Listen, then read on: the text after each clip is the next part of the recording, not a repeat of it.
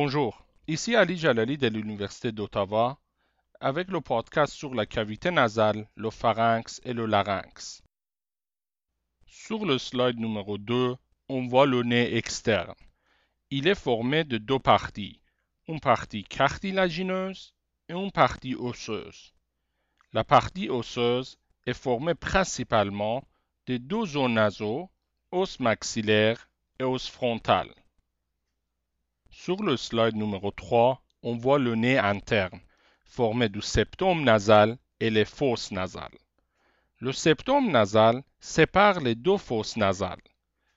Il est formé de deux parties, une partie antérieure qui est cartilagineuse et une partie postérieure qui est osseuse. La partie osseuse est formée des os vomaires et la lame prépendiculaire de l'os ethmoïde. Les fosses nasales se situent entre les narines et les coins. Le slide numéro 4 nous montre les fosses nasales. Leur toit est formé par les os nasaux, frontales, ethmoïdes et sphénoïdes. Leur plancher est formé par le palais. Le palais est formé de deux parties. Une partie antérieure qui est osseuse une partie postérieure qui est appelée le palais mou ou la voile du palais. Sur la paroi latérale des fosses nasales, on trouve trois projections osseuses, appelées les cornets. Ils ont pour fonction de réchauffer et humidifier l'air. Les cornets nasaux divisent la paroi latérale en quatre compartiments. D'en haut vers le bas, on trouve le recessus sphénoethmoïdal, le méate supérieur, le méate moyen et le méate inférieur. Comme on le voit sur le slide numéro 5, les fosses nasales sont recouvertes de la muqueuse nasale. Notez bien aussi la présence des trois cornets nasaux, le recessus sphénoethmoïdal et les méates supérieurs, moyens et inférieurs. Sur le slide numéro 6, on voit les sinus paranasaux, qui sont des cavités qui se situent dans le crâne. Ces sinus aident à humidifier de l'air, à la protection et à une diminution du poids du crâne. On y voit les sinus frontaux, les sinus maxillaires, les sinus sphénoïdes et les sinus ethmoïdes. Notez bien que le sinus ethmoïde est une collection d'une dizaine d'espaces appelés des cellules ethmoïdales. Sur le slide numéro 7 en bas, on voit l'endroit de vidange de ces sinus paranasaux. Dans le recessus sphénoethmoïdal, on trouve la présence de l'orifice de sinus sphénoïdal. Dans le méate supérieur se trouve l'ouverture des cellules ethmoïdales. Dans le méate moyen, on trouve la bulbe ethmoïdale, qui permet l'ouverture des autres cellules ethmoïdales. Au-dessus de la bulbe ethmoïdale se trouve le hiatus semilunaire avec l'ouverture des sinus maxillaires, frontal et ethmoïdal. Dans le méate inférieur, on trouve l'orifice du conduit nasolacrymal. Sur le même slide en haut, on voit le drainage des sinus paranasaux. Notez bien que les sinus maxillaires possèdent une ouverture vers le haut, donc leur drainage est assez difficile. Aussi, notez bien la proximité des sinus ethmoïdes et les orbites, qui sont seulement séparés par une mince lame osseuse. Sur le slide numéro 8, on voit la vascularisation du nez. La vascularisation artérielle se fait en grande partie par des branches de l'artère maxillaire, qui sont les artères sphénopalatines et les artères ethmoïdales. Le drainage veineux suit le drainage artériel. Notez bien quand même qu'une partie de drainage veineux du nez se retourne vers la cavité crânienne. Sur le slide numéro 9, on voit l'innervation du nez, qui est composée de trois parties. L'odorat, qui est transporté par les fibres olfactives du premier nerf crânien appelé nerf olfactif, les sensations générales qui sont acheminés par le cinquième nerf crânien appelé le nerf trijumeau et aussi une innervation autonome. Comme on le voit sur l'image en haut, le un tiers supérieur de la muqueuse nasale forme l'air olfactif. Le deux tiers inférieur forme l'air respiratoire. Avec le slide numéro 10, on commence notre étude du pharynx. Le pharynx est un tube musculomembraneux qui est situé en avant de la colonne vertébrale dans la région médiane du cou.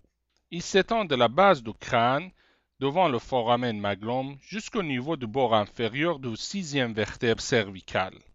Sa cavité est divisée en trois régions, le nasopharynx, l'oropharynx le laryngopharynx. Le nasopharynx est la région postérieure aux cavités nasales. Oropharynx ou la gorge se situe postérieur à la cavité orale. Le laryngopharynx est situé postérieur au larynx. On trouve des formations lymphoïdes autour du pharynx appelées les tonsilles ou amygdales. On y voit la tonsille pharyngienne, les tonsilles tubales, les tonsilles palatines et la tonsille linguale. Au niveau du nasopharynx, on voit la tonsille pharyngienne qui se situe dans la paroi postéro-supérieure. Notez bien aussi l'ouverture d'ostium pharyngien de la trompe d'Oustache au niveau du nasopharynx. La trompe d'Oustache connecte le nasopharynx à l'oreille moyenne et il intervient dans l'équilibre des pressions des deux côtés. Chez les enfants, on trouve aussi les tonsilles tubales à ce niveau. Au niveau de l'oropharynx, on voit les tonsilles palatines il se situe entre deux piliers appelés l'arc palatogloss et l'arc palatopharyngien. On voit la tonsille linguale au niveau de l'oropharynx.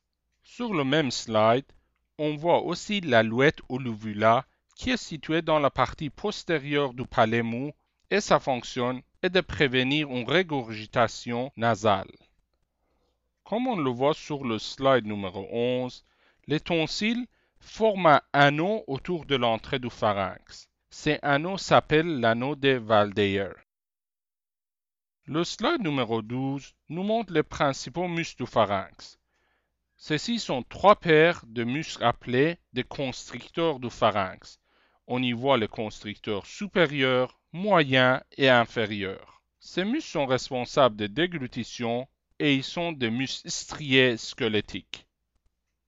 Sur le slide 13 à gauche, on voit une vue postérieure du pharynx. Notez bien les trois parties nasopharynx, oropharynx et laryngopharynx. Au niveau du laryngopharynx, on voit l'entrée du larynx ou l'aditus du larynx. De chaque côté de l'aditus, on voit un récessus piriforme. Sur le même slide à droite, on voit l'innervation du pharynx, fait par les nerfs crâniens 9, glossopharyngiens et 10 vagues. Notez bien que le réflexe pharyngé ou le gag réflexe emprunte les voies afférentes à travers le nerf glossopharyngien et la voie efférente à travers le parti moteur du nerf vague. Le slide numéro 14 nous montre le larynx. Le larynx est situé antérieurement au laryngopharynx, entre les vertèbres cervicales C4 et C6. Il est formé de six cartilages. Trois cartilages impairs, appelés le cartilage thyroïde, le cartilage cricoïde et le cartilage épiglotte, et trois paires de petits cartilages pairs, qui sont arythénoïdes, corniculés et cunéiformes. Le larynx communique supérieurement avec le laryngopharynx à travers l'aditus du larynx. Inférieurement, il continue avec la trachée. L'épiglotte forme la limite antérieure de l'aditus du larynx. Pendant la déglutition, il ferme l'aditus et empêche le repas d'entrer dans le larynx. Cartilage thyroïde lui-même est formé de deux lames qui se fusionnent antérieurement et forme la proéminence laryngée ou la pomme d'Adam. Le cartilage cricoïde est en forme d'anneau complet. Sur l'image à droite, notez bien la présence des cordes vocales qui sont attachées antérieurement au cartilage thyroïde et postérieurement cartilage aryténoïde. Le slide numéro 15 nous montre la cavité du larynx. Au niveau de chaque côté, deux replis horizontaux. Le repli supérieur est une fausse corde vocale appelée le pli vestibulaire. Le repli inférieur est formé du ligament vocal et appelé le pli vocal ou le corde vocale. La glotte l'espace entre les cordes vocales. La cavité du larynx est divisée en deux régions autour de la glotte. La région supraglottique, qui se trouve au-dessus des cordes vocales, et lui-même est divisé en deux parties, le vestibule et le ventricule, et la région infraglottique qui se trouve en dessous des cordes vocales. Au niveau de la région supraglottique, le vestibule se trouve au-dessus des fausses cordes vocales. Le ventricule se trouve entre les fausses cordes vocales et les cordes vocales. Le slide numéro 16 nous montre les mouvements de cordes vocales pendant l'inspiration et la phonation.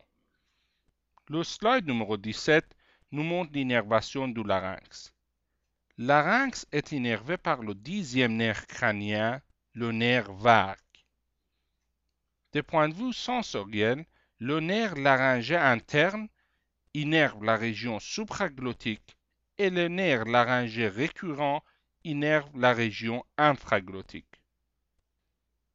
Des points de vue moteurs, le grand nombre de ces muscles sont innervés par les nerfs laryngés récurrents. Ceci termine notre cours sur la cavité nasale, le pharynx et le larynx.